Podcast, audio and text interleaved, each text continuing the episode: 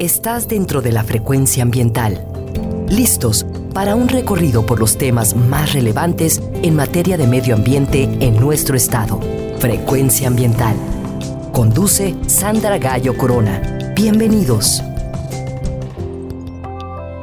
Hola, muy buenas tardes, bienvenidos y bienvenidas a su programa Frecuencia Ambiental. Soy Sandra Gallo y les acompañaré hoy sábado 4 de diciembre hasta las 4 de la tarde. Transmitimos desde la frecuencia de Jalisco Radio en el área metropolitana de Guadalajara a través del 96.3 de FM y también a través del 630 de AM. Saludos a quienes nos sintonizan cada sábado desde su teléfono móvil o computadora a través de www.jaliscoradio.com. Saludo también a las personas que nos escuchan desde las regiones de nuestro estado, en la región Valles, la Ciénega, la región Lagunas, el sur y sureste en los altos también a todos los municipios que integran la costa de Jalisco, así como quienes nos sintonizan en las montañas de la Sierra Madre Occidental y el territorio Huirrárica en la zona norte. Muchas gracias por escucharnos. Les recuerdo que si se perdieron algún programa en vivo y quieren volver a escucharlo, pueden hacerlo a través de la página web de la CEMADET, en donde pueden descargar los podcasts completos y a través del enlace gobhal.mx diagonal Spotify Frecuencia Ambiental. Puedes comunicarte con nosotros a través de nuestras redes sociales en la página de Facebook y vía Twitter en arroba semadethal.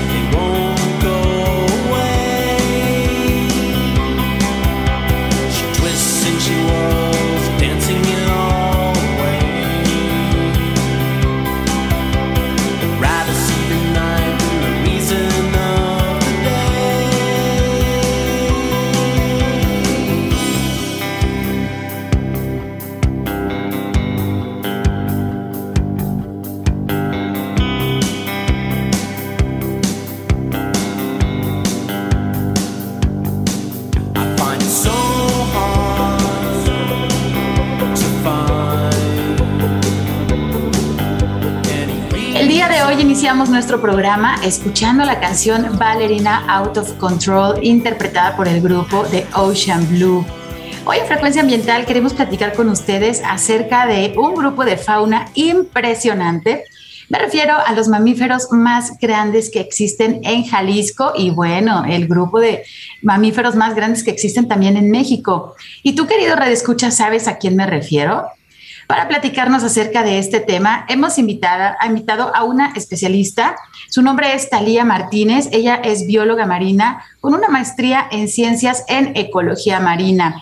En el año 2019 fue prácticamente capturada por la industria del turismo y se enamoró de esta actividad desde entonces, el ecoturismo se ha convertido pues en su modus vivendi. Ella cree firmemente que el ecoturismo es la mejor manera de educar a las personas y crear conciencia ambiental.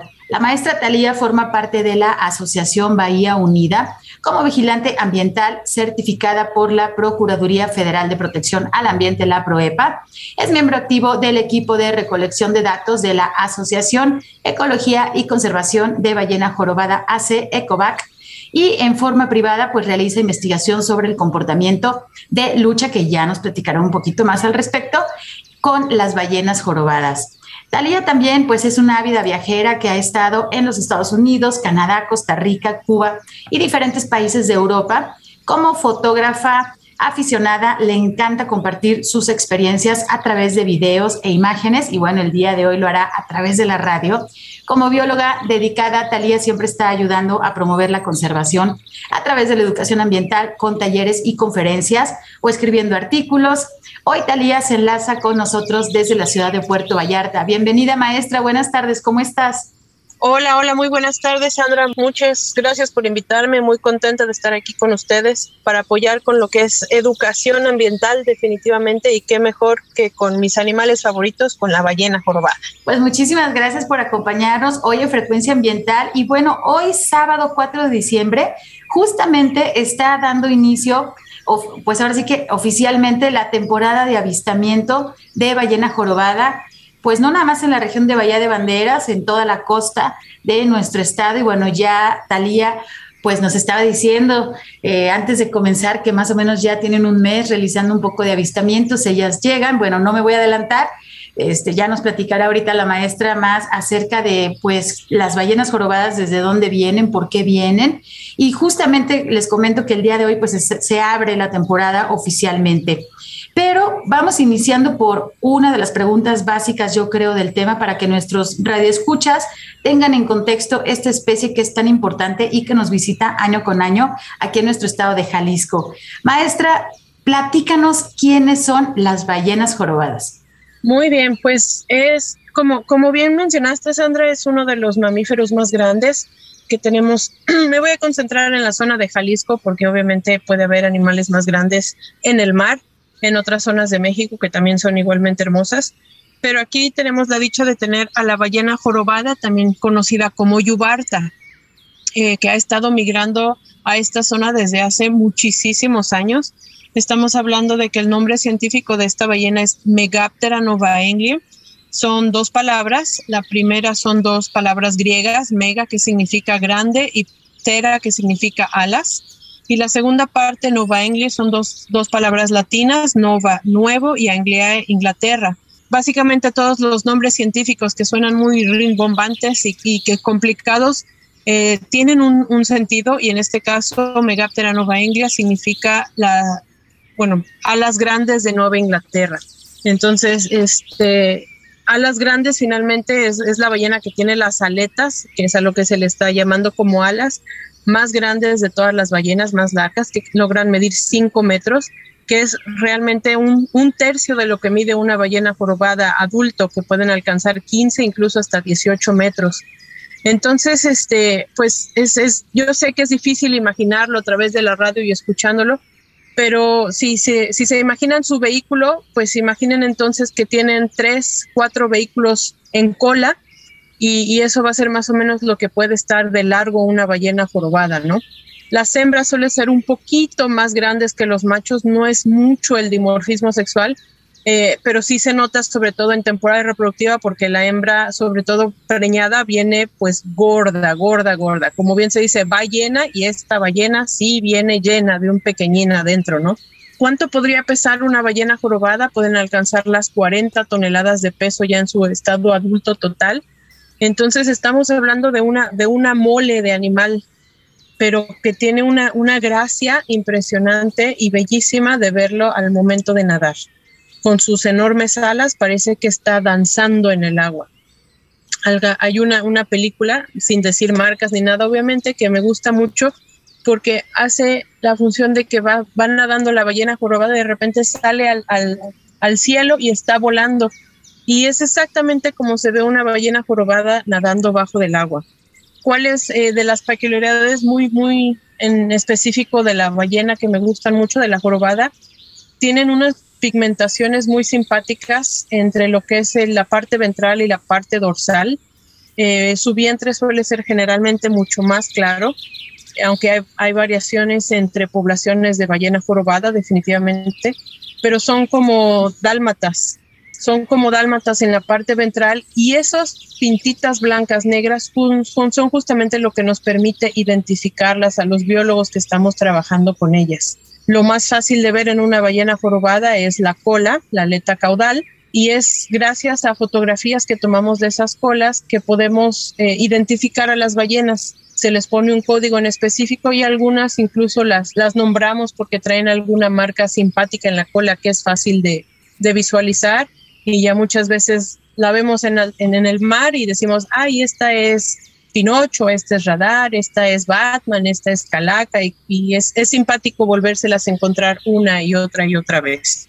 Eh, ¿Por qué tenemos este, a estos animales tan hermosos? Finalmente, no nada más es porque el calorcito de Vallarta es simpático, sino en, la zona tienen una, una bahía, tenemos una bahía que es este, lo suficientemente grande para poderles dar protección y contrario a lo que muchos piensan que no vienen a comer, sí me ha tocado verlas alimentarse, no en las cantidades grandes como, como lo podemos ver en zonas del norte, que vamos a platicar más adelante, pero sí llegan a alimentarse en algún momento de plancton, que es en específico krill, que es como un mini, mini, mini eh, camaroncito y, se alimentan más o menos como de unas dos toneladas de esos camaroncitos diario cuando están en su zona de alimentación en las zonas nortes. Al menos me refiero a las ballenas que, tenemos en Bahía de Banderas.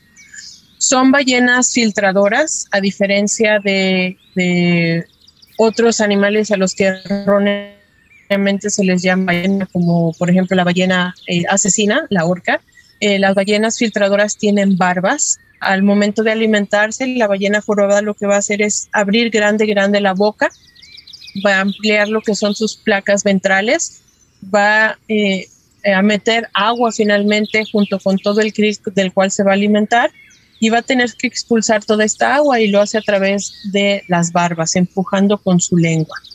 Entonces, ese, movimiento de agua ayuda muchísimo también a lo que es la ecología de la columna de agua, este, ya que remueven de todo un poco, creando un poquito incluso de lo que es proceso de oxigenación en el agua.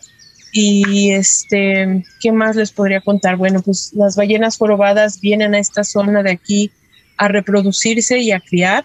Eh, la gestación es de 11, 11 meses entonces tenemos a las hembras que llegan aquí a, reproducirse, migran posteriormente durante el verano a la zona norte y el año, el invierno siguiente vuelven a venir a tener a su cría aquí. Aquí las vemos muy simpáticas, chiquitinas, brincando de un lado al otro de la bahía, que es lo que todos los turistas y todos los locales amamos ver.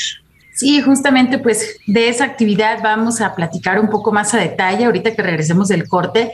Y pues es una descripción muy amplia, muy detallada para que ustedes radioescuchas se puedan imaginar los que no tienen todavía oportunidad de conocer una ballena jorobada en vivo, que prácticamente tenemos la fortuna de tenerles aquí en nuestra costa de Jalisco. Pues bueno, a través de esta descripción de la maestra Talía Martínez, pues nos damos una mejor idea de esta especie que nos visita y que es parte importante de nuestra biodiversidad. Vamos a tener que ir a nuestro primer corte de estación, pero regresamos en unos minutos Hoy que estamos hablando de las ballenas jorobadas y del inicio oficial de la temporada de avistamiento de ballena jorobada en Jalisco. Quédense con nosotros, regresamos en unos minutos. Frecuencia ambiental. Vuelve en unos momentos. Quédate con nosotros. Estás sintonizando Frecuencia ambiental.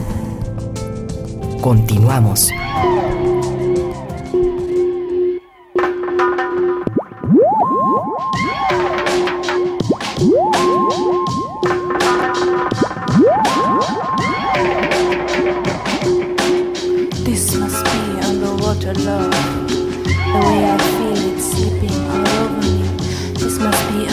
to love the way I feel it. O que que é esse amor da água? Deve sentir muito parecido a esse amor. This is it on the water, love.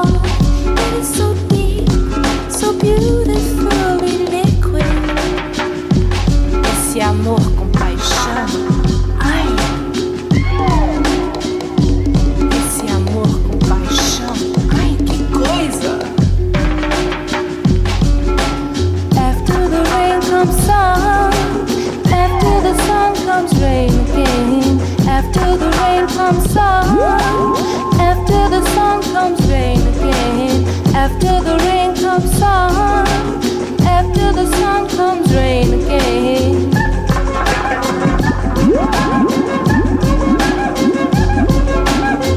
This must be underwater love. The way I feel it slipping all over me. This must be underwater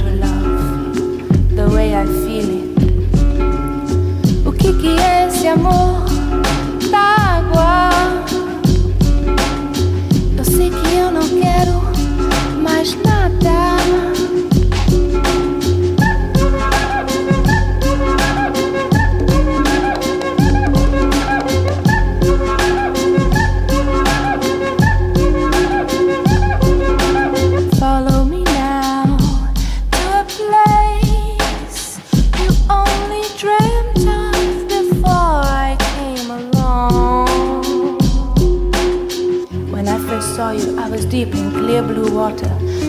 Was shining, calling me to come and see you. I touched your soft skin and you jumped in with your eyes closed and a smile upon your face. Você vem, você cai, você vem e cai. Vem aqui pra cá porque eu quero te beijar na sua boca. Que coisa louca. Vem aqui pra cá, eu quero te beijar na sua boca. Oh, que boca gostosa. After the rain comes sun. After the comes again. After the rain comes sun. And after the sun comes rain again. Cai, cai, e tudo, tudo cai. E tudo cai pra lá e pra cá. Pra lá e pra cá. Vamos nadar, e vamos nadar. E tudo, tudo dá.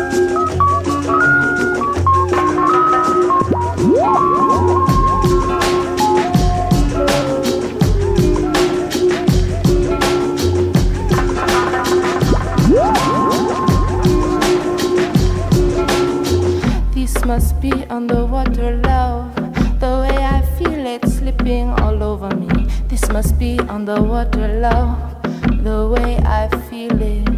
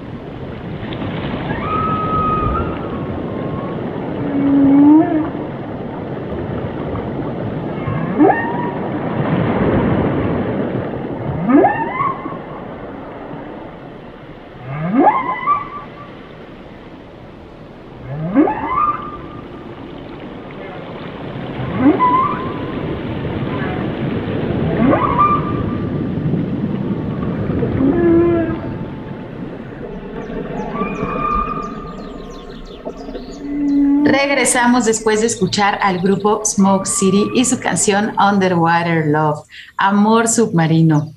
Y después nos ligamos a un minuto de escucha con los impresionantes cantos de las ballenas jorobadas. Así justamente es como se escucha bajo las aguas de la Bahía de Banderas desde ahora hasta inicios del próximo mes de marzo. Y es que hoy estamos platicando acerca de las ballenas jorobadas y del inicio de la temporada oficial de avistamientos en la región de Puerto Vallarta. Y nos acompaña la maestra Talía Martínez, quien es especialista en el estudio del comportamiento de estos grandes mamíferos marinos. Y en el bloque anterior, la maestra Talía pues nos estaba describiendo cómo son estos enormes mamíferos marinos, que bueno, ya nos mencionó que simplemente una aleta pectoral de estas grandes ballenas pues mide lo que mide un automóvil. Entonces estamos hablando de unos seres muy grandes y que nos visitan cada año. Vamos a entrar ahorita más a detalle para que nos platique, maestra Talía. Eh, gracias por seguir con nosotros. Platícanos desde dónde viajan las ballenas jorobadas, por favor. Claro que sí, pues ahí sí, si estamos hablando de animales que migran lejos, obviamente hay unos que lo hacen mucho, mucho, mucho más en distancia, pero no, no cantan mal las, las, rancheras, las, las ballenas jorobadas. Eh, hace unos años se pensaban que venía exclusivamente de la zona de Canadá, pero gracias a estudios que se han estado haciendo y a coordinación entre diferentes instituciones a nivel eh, internacional, se ha notado que no vienen de una zona en exclusiva. Hemos tenido presencia de ballenas que vienen desde la zona de Alaska. Entonces, si es una larga migración, estamos hablando que son dos meses que se pasan las, las jorobadas nadando al bajar hacia Bahía de Banderas y hay que considerar que también se avientan dos meses nadando al subir a la misma zona de alimentación o zonas entre Canadá, Estados Unidos, Canadá y luego lo más arriba en la zona de Alaska.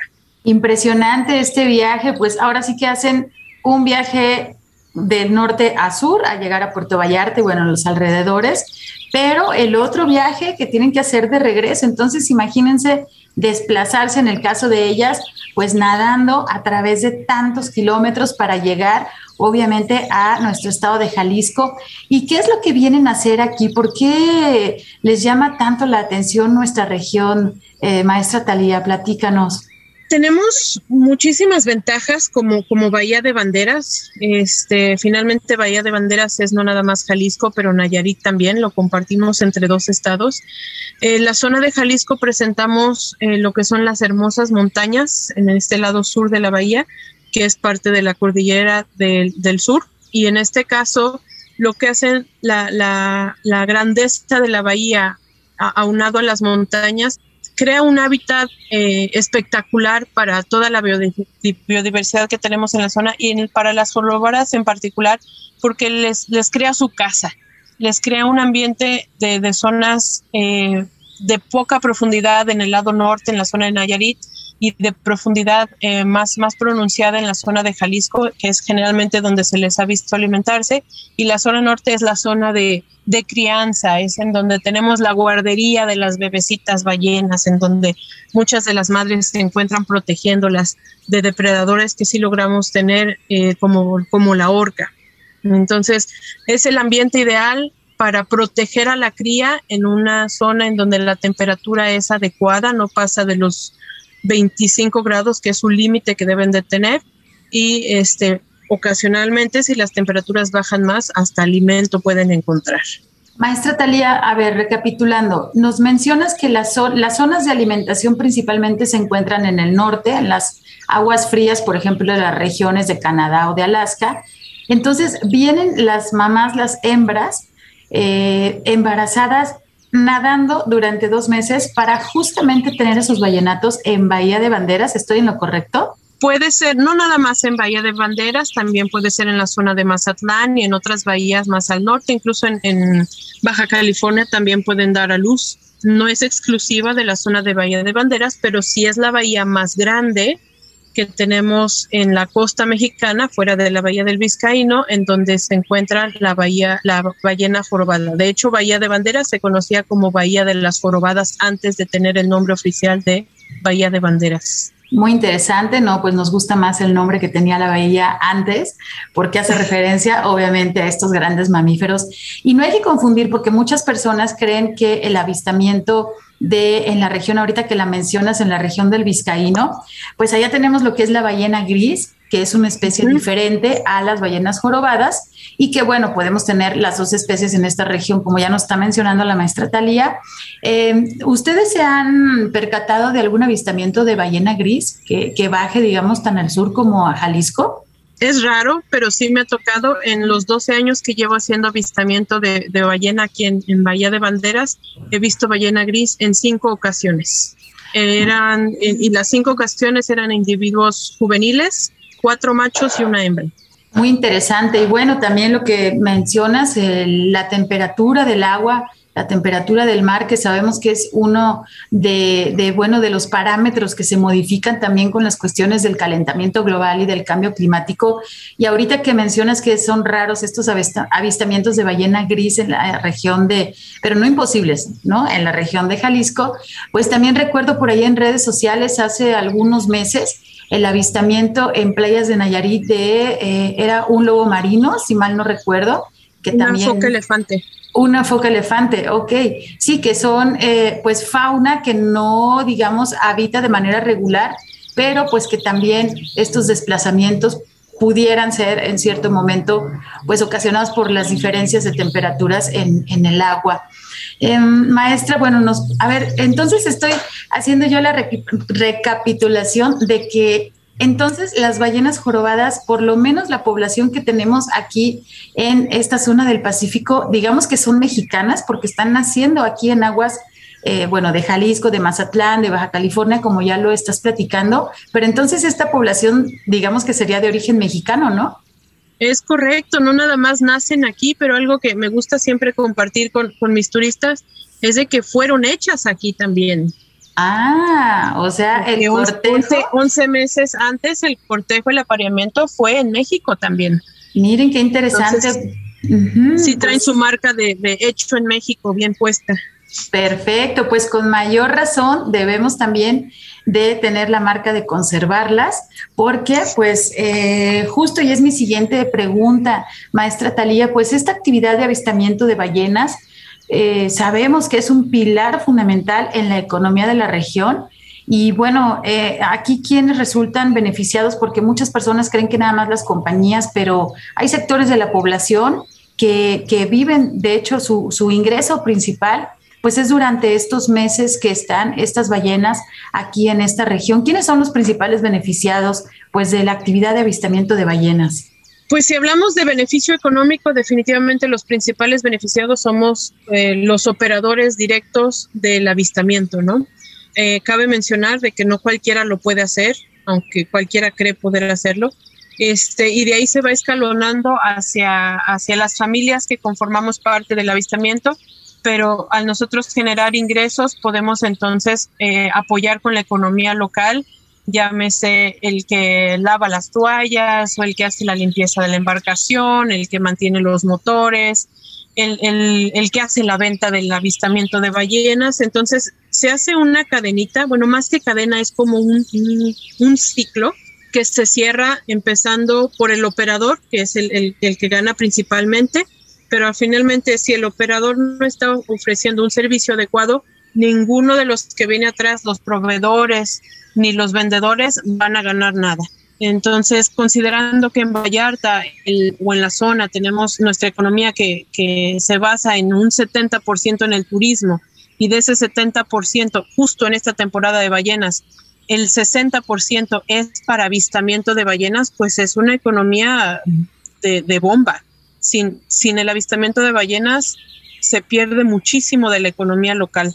Sí, qué importante como pues una especie que de hecho se encuentra protegida en la norma oficial mexicana, que es uno de los mamíferos más grandes que habitan en México, pues es pilar en una de las regiones también de turismo de sol y playa eh, característicos en nuestro país, ¿no? Es Puerto Vallarta, Los Cabos, eh, Cancún, pero bueno, aquí en esta región eh, del occidente de México, esta actividad de avistamiento de ballena jorobada, pues es un pilar económico muy importante. Y a lo mejor creemos que nada más están estos prestadores de servicios turísticos en la región de Puerto Vallarta, pero hay otras comunidades que también ofrecen estos servicios. ¿Nos podrías mencionar algunos, maestra Talía, por favor? Sí, por supuesto, del, del, estado de Jalisco está principalmente Puerto Vallarta, pero también se puede salir de la zona de Mismaloya, de Boca de Tomatlán, de Quimixto, de Yelapa, de Chimo y de todas esas playitas que están más, más al sur dentro de la bahía que también lo pueden ofrecer. Y eso es exclusivamente, exclusivamente hablando de, de Jalisco. Si ya nos vamos con el estado vecino del norte, pues entonces estamos hablando de Nuevo Vallarta, Bucerías, la Cruz de Guanacaxtle, la zona de Punta de Mitas, Sayulita, incluso Guayabitos tiene avistamiento de ballenas. Entonces estamos hablando de una zona bastante amplia que, vierte sus actividades en, en un organismo tan importante como la ballena jorobada. Sí, por lo mismo es responsabilidad también de todas estas comunidades, pues justamente proteger a la especie. Y ahorita vamos a entrar un poquito más en detalle porque mencionabas también de que cuando eh, pudiera ser que algunas empresas no estuvieran, eh, digamos, desarrollando el tour de manera adecuada o que pongan en riesgo, digamos, hasta la seguridad de los propios turistas, porque pues es tener el manejo de una embarcación frente a una especie silvestre de gran tamaño y que como nos menciona la maestra Talia, pues no cualquiera eh, debería de hacerlo. y ahorita, bueno, vamos a platicar de qué, qué, son los requisitos, pero también les vamos a dar algunos tips para poder promocionar el turismo responsable, porque, bueno, pues ya vemos que es esta actividad pues promueve un ingreso importante en ambos estados, en diferentes comunidades. Entonces, pues es responsabilidad también de todos los que están dedicándose a estos servicios, pues conservar a esta especie. Y bueno, entrando un poquito más en detalle, a ver, Platícanos, maestra Talía, la experiencia de un tour de avistamiento de ballenas. Eh, ah, puede ser que algunos de los radioescuchas pues ya hayan tenido la oportunidad de salir en las embarcaciones, pero ahora sabemos que pues la pandemia nos está permitiendo un poquito más eh, reactivar la economía también del turismo que fue tan golpeada. Sabemos que el año pasado fue, bueno, muy, este año y el año pasado fueron muy complicados, pero para ustedes en el turismo digamos que fue un poco más complicado. ¿En qué consiste la experiencia de un tour de avistamiento de aves? A ver, vamos a emocionar a nuestros radioescuchas para que se, se, animen a ir a esta región y puedan tomar estos tours de avistamiento de ballenas. ¿En qué consiste, maestra Talía? Muy bien, pues este el avistamiento de ballenas, yo, yo lo que les pediría sería cierren los ojos y váyanse imaginando lo que les voy a ir narrando poco a poco. Llegan ustedes temprano, como esa de las nueve de la mañana, a una marina, se suben a una embarcación, puede ser pequeña para unas 10 personas y las hay más grandes de hasta 100, 200 personas. Pero la idea es que todos hagamos lo mismo. Salimos, se les da una bienvenida, se les da una plática sobre las ballenas, así como estamos haciendo ahorita por radio. Se les explica qué se va a hacer, qué no se puede hacer y qué pueden esperar. Y salimos todos a la expectativa de cuántas vamos a ver, en dónde las vamos a ver y qué van a estar haciendo, ¿no? Es muy, muy, muy emocionante. Sentir la brisa del mar, sentir el frío, porque aunque no lo crean, estando en el mar con movimiento de la lancha, hasta, hasta ganas trae de traer chamarra, chocolatito y cafecito a la mano. Eh, a mí lo que me gusta mucho también es oler, oler el mar e incluso el mismo olor nos ayuda a detectar si hay una ballena cerca, porque cuando, cuando respiran se siente luego, luego ese soplo maravilloso, se escucha, se siente, se ve. Entonces a lo lejos se alcanza a ver esa nubecita de agua y ya estamos cerca de una ballena. Eh, ahí el guía y el capitán lo deben de hacer de una forma adecuada, de acuerdo a la normativa que existe. Y en cuestión de minutos podría uno tener una, dos, tres, y el grupo más grande que he tenido eran 25 ballenas a no más de, de 100 metros de la embarcación. El sonido es impresionante, eh, parece que es una orquesta de ballenas respirando y el verlo realmente no, no hay forma de describirlo, la sensación es única, el saber que se tiene un animal de 18 metros de largo, 40 toneladas a escasos metros de uno, nos hace sentir como hormiguitas. Y se da, se da gracias a Madre Naturaleza por eh, permitirnos presenciar un, un evento así tan, tan único, porque cada avistamiento es completamente diferente a los cientos de otros que se pueden hacer. Muchas gracias por compartir pues esta experiencia de cómo es un tour de avistamiento de ballenas aquí en la región de Bahía de Banderas. Y bueno, es importante señalar que bueno, eh, muchas veces los turistas creen que porque están cubriendo el costo de pues del tour, ¿no? Que implica salir en la embarcación con guías eh, certificados y capacitados y entonces forzosamente tienen que ver ballenas porque bueno, ellos contrataron un tour. Es importante recordar que estamos frente a especies silvestres. Imagínense ustedes que están con una embarcación junto a una madre que está a punto de tener a su vallenato o en grupos de cortejo. Ellos están en sus dinámicas y como dice la maestra Talía, nosotros somos como unas hormiguitas junto a ellos. Y por supuesto que ellos dan, ellos y ellas, ahora sí que las ballenas dan la pauta pues de sus comportamientos. Por eso también el conocer un poco más a fondo y nos parece una excelente idea que ustedes pongan en contexto al grupo de turistas que tienen, bueno, antes de cada, de cada viaje, de salir, de zarpar, eh, pues dar este contexto de quiénes son las ballenas, qué comportamientos tienen, qué precauciones, pero también la gran ventaja de que somos un sitio geográfico que ya nos explicó la maestra eh, Talía, y también pues que las ballenas pueden llegar aquí a nuestras aguas y que es pues relativamente fácil observarlas. E incluso pues nos ha tocado estar ahora sí que sentados en la playa y a veces nos sorprenden eh, las ballenas con estos saltos impresionantes y podemos escucharlo, lo que nos comenta la maestra Talía también de oler el mar, pues bueno, son sensaciones, son experiencias que creo que las valoramos y espero que las valoremos más, pues ahora que hemos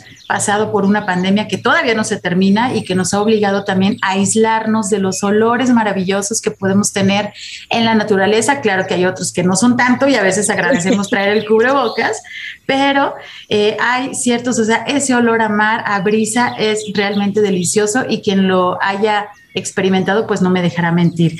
Vamos a tener que ir a nuestra siguiente pausa, pero regresamos porque todavía nos falta más información para platicar con ustedes acerca de las ballenas jorobadas y del inicio oficial de la temporada de avistamiento para este año en la región de Bahía de Banderas. Quédense con nosotros, regresamos en unos minutos. Frecuencia ambiental. Regresa en unos minutos.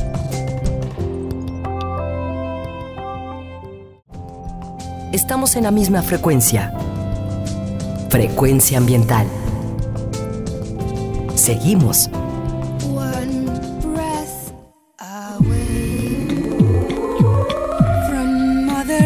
Show.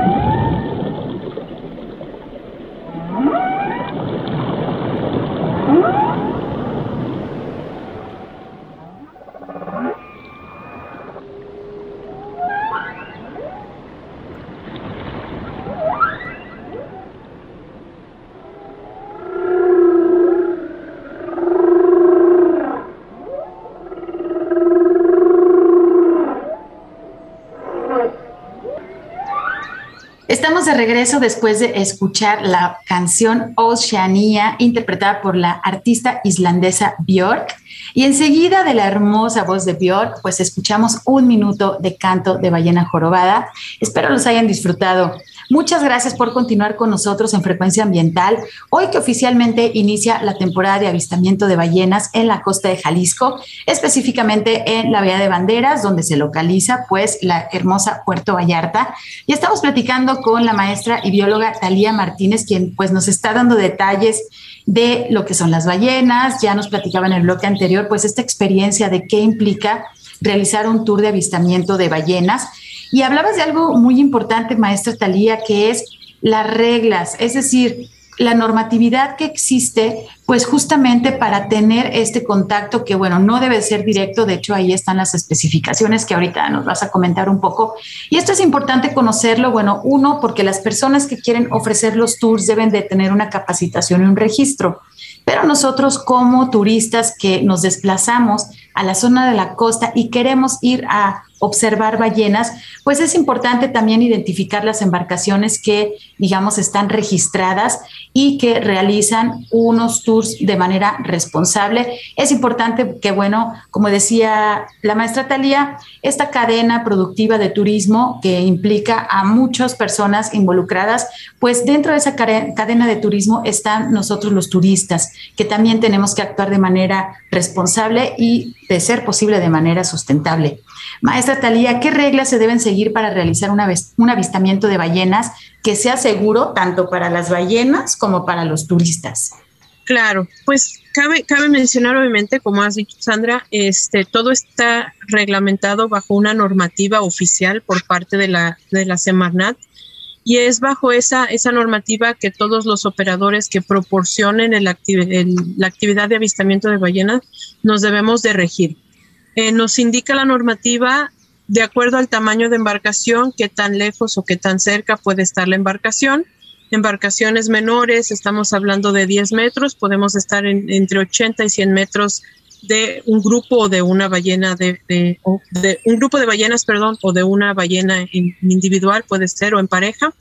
Embarcaciones mayores deben de estar arriba de los 120 metros y esto estamos hablando que son embarcaciones que cuentan con el permiso si hay embarcaciones privadas que no cuenten con el permiso, tienen que permanecer a más de 240 metros de las ballenas o de la ballena.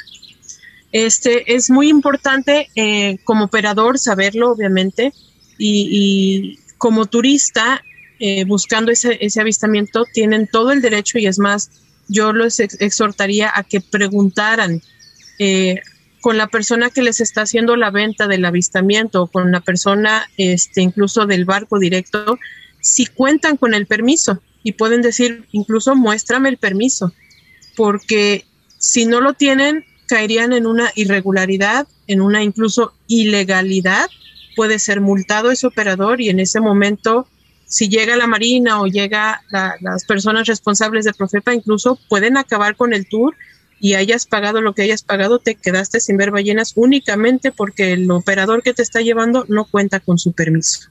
Es, muy importante saber eso porque muchas veces nosotros como turistas y hay personas que nos han comentado, nos dicen, bueno, nosotros cómo podemos ayudar en la conservación de las ballenas. Pues justo este es un punto muy importante, que cuando vamos a hacer la contratación del servicio, nos fijemos que se cuente con el registro de la Semarnat e incluso tenemos el derecho como turistas de solicitar que nos muestren, como, como nos comenta la maestra eh, Talía. Hay algo muy importante también, bueno, ya dijimos que son diferentes especies, la ballena jorobada que tenemos aquí en Bahía de Banderas a la ballena gris, que hemos visto muchas fotografías en la región de la Bahía del Vizcaíno, en Baja California, que la ballena gris se acerca a las embarcaciones, incluso, bueno, parece que rasca su espalda con las pangas, las personas se sacan fotos, bueno, casi se quieren aventar a abrazarlas, y el comportamiento es muy diferente de la ballena gris de Baja California Sur a la ballena jorobada de aquí de Bahía de Banderas. Créanme que ustedes la primera vez que ven una ballena es tanta la emoción que claro que nos dan ganas de ir y abrazarlas, pero no, o sea, tenemos que controlar nuestras emociones y tener el respeto por las especies también, no obligar a que también el capitán que está en la embarcación, pues que se acerque demasiado, porque recordemos, las ballenas están, pues ahora sí que en su dinámica de comportamiento, como ya nos mencionó la maestra Talía, pueden estar en grupos de cortejo. Imagínense los machos enormes de 18 metros enfrentándose entre ellos, peleando por alguna hembra para poder cortejarla, o alguna madre que está a punto de dar a luz y entonces llegan las embarcaciones. Imagínense qué situación, eh, radio escuchas, señoras que son mamás, pues imagínense que ustedes están a punto de dar a luz y tienen ahí en la sala del quirófano a muchas personas con cámaras, digamos que, o sea, no, no es el momento eh, ideal de estar ahí. Entonces, la normativa, como nos comenta la maestra Talía, pues tiene todas las indicaciones. La cuestión de las distancias de las embarcaciones a los grupos de ballenas es muy, muy importante. Y también nos mencionaba la maestra eh, Talía cuando salen a los tours pues tempranito en la mañana se antoja una bebida caliente, pero es bien importante también hacer conciencia de que la cuestión de los residuos, sobre todo los residuos de un solo uso, de un solo uso, perdón, que muchas veces son estos desechables, son los vasos, son los cubiertos, son los platos, que se ofrece en muchas de las embarcaciones justamente porque pues se intenta chiquear también la experiencia del turista, ¿no? ¿Qué debemos hacer eh, tanto como turistas como las personas de las embarcaciones, cómo debe ser el manejo de los residuos, pues en, estas embarcaciones que salen, que están navegando por medio día o por todo un día y están utilizando pues este tipo de residuos de un solo uso. Eh, ¿cuál, es, ¿Cuál es el manejo que se le debe de dar, maestra Talía? Pues es, es, un punto muy, muy interesante que el que menciona Sandra. Este, efectivamente, pues como decía yo antes, hay embarcaciones pequeñas, hay embarcaciones grandes y, todos de alguna forma u otra efectivamente queremos apapachar a nuestro turista y ya sea que se le da un refresquito o el café o las galletitas. Y lo ideal es de que todos los operadores pensáramos en cómo estamos afectando al medio ambiente, no nada más proteger a la ballena, sino qué vamos a hacer con todos esos residuos, residuos que estamos generando. Lo ideal sería tener material que se pudiera nada más, se lava, se desinfecta obviamente, sobre todo siguiendo los protocolos que, han surgido a raíz de la pandemia, y se vuelve a utilizar. En lugar de estar usando desechable y desechable y desechable, me ha tocado ver triste, pero sí es real. Me ha tocado ver bolsonas de basura en, en el mar de embarcaciones mayores que las van guardando en bolsas y de repente se les voló por la velocidad de la embarcación. Entonces, este, considero yo que lo principal y lo ideal como operador es hacer uso de insumos que se puedan reciclar dentro de la misma empresa y así ya no crear tanto residuo. Y como turistas también lo pueden fomentar. Este, sí me vas a dar de comer, pero este, pues a lo mejor yo me llevo mi termo y así y así ayudo, ¿no? Lo mismo que hacemos al ir a una cafetería, ya no me des un vaso, me llevo yo un termo y así a poco, además ya no me expongo a los posibles bichos que pudiera haber por estar compartiendo un vaso, porque no sé si lo desinfectaste. Y entonces es, es, crear ese círculo de protección que va más allá de nada más proteger a la ballena que estamos viendo, sino estamos protegiendo su hábitat. Eso es muy importante, el hábitat. Recordemos que existen estas grandes, inmensas islas de plástico y nosotros en Jalisco y toda la zona costera somos responsables también. Hay residuos que están viajando desde nuestras playas hasta esa gran isla de plástico en el Pacífico. Entonces, pues bueno, todo mundo pongamos un granito de arena para mejorar nuestro medio ambiente y para conservar a esta hermosa especie que son las ballenas jorobadas, que aparte son un pilar de la economía en la región de Puerto Vallarta. Casi estamos llegando al final de nuestro programa, se va siempre el tiempo rapidísimo y más bueno cuando nos llega la brisa desde Puerto Vallarta a través de la maestra Talía. Maestra, por último, eh, menciónenos qué tipo de comportamientos presentan las ballenas durante su estancia en las aguas de Bahía de Banderas. Yo les mencionaba algunos saltos, pero qué otros comportamientos característicos podemos observar en ellas. Claro, obviamente lo más impresionante es el salto, pero hay que considerar que es un gasto energético muy fuerte y, pensando que la ballena no está comiendo aquí, pues realmente aunque todo el mundo espera ver brincar a la ballena, es de las actividades que menos se ven. Sacar 40 toneladas de peso fuera del agua implica un gasto energético muy fuerte. Pero hay otros comportamientos igualmente impresionantes eh, desde, desde que salen a respirar, el soplo, el buceo, cuando se ve la cola impresionante fuera del agua y que van a bucear un poquito más profundo, cuando se ve una madre con cría, que la cría está muy activa y juguetona y que la madre está como diciéndole, bueno, bueno, está bien, voy a jugar contigo y se ponen a aletear o se ponen a dar coletazos en el agua.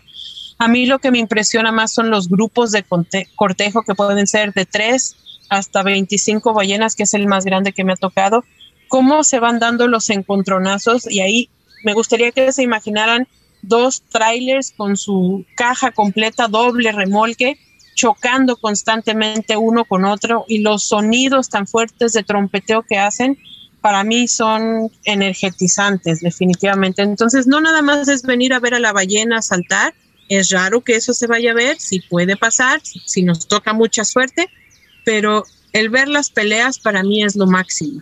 Interesante. Y bueno, imagínense estos grandes seres que están en nuestras aguas de Jalisco, de Bahía de Banderas, Por eso y por, bueno, muchas otras razones, el respeto que se debe de tener hacia esta especie, tanto en la actividad turística, ya sea a través de los prestadores de servicios turísticos y sus embarcaciones, como a través de nosotros los turistas también que queremos ir a conocer pues esta especie y que nos encanta, pues es impresionante. Así que bueno, si les toca por ahí ver un salto, pues son muy afortunados, disfrútenlo, a lo mejor si no llevan su cámara preparada, pues mejor disfruten el salto porque en lo que quieren sacar la cámara, o el celular, pues la ballena ya con sus 40 toneladas, pues ya salió, pero ya volvió a entrar al agua. Entonces disfruten el momento. Si tienen oportunidad de ir a la hermosísima Bahía de Banderas y en esta temporada de aquí hasta el mes de marzo del próximo año, pues tenemos la temporada de avistamiento de ballena jorobada aquí en la región y somos muy afortunados